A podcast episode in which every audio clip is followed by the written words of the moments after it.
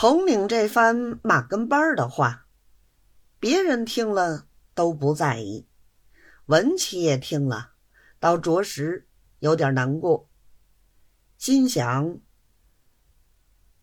统领骂的是哪一个？很像指的是自己。难道昨夜的事情发作了吗？一个人肚里寻思，一阵阵儿脸上红出来，止不住心上十五个吊桶，七上八落。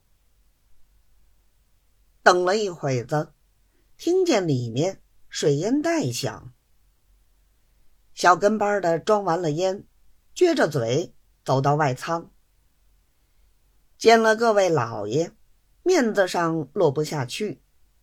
只听他叽里咕噜的说道：“皇上家要你这样的官儿来打土匪，还不是来替皇上家揍百姓的？这样龙珠，那样龙珠，有了龙珠还想着我们吗？”一头说，一头走到后仓去了。大家都听了，好笑。随后方见龙珠进去，帮着替大人换衣裳、打夭折。扎半停当，咳嗽一声，大人夺了出来。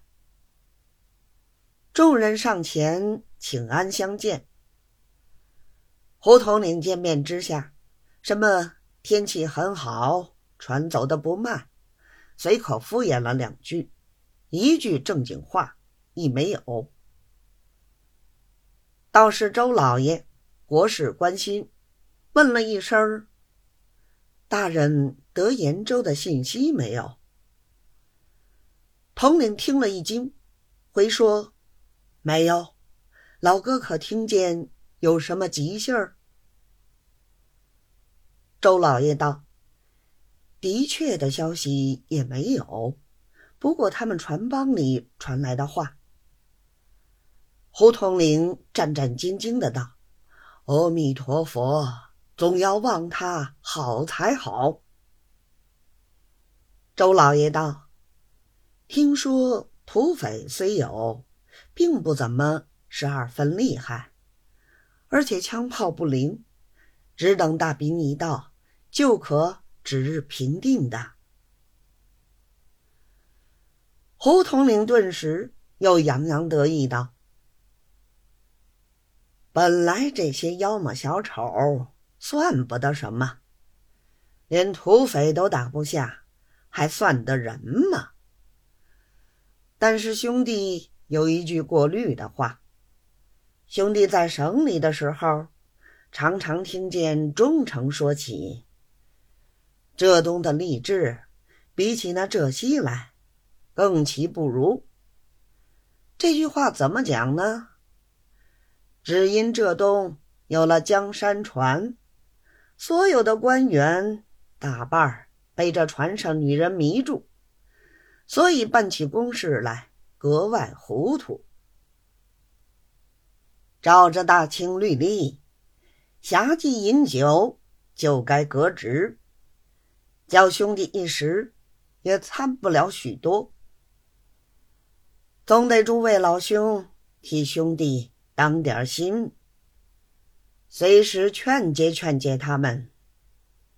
倘若闹点事情出来，或者办错了公事，那时候白捡无情，岂不枉送了前程，还要惹人家笑话？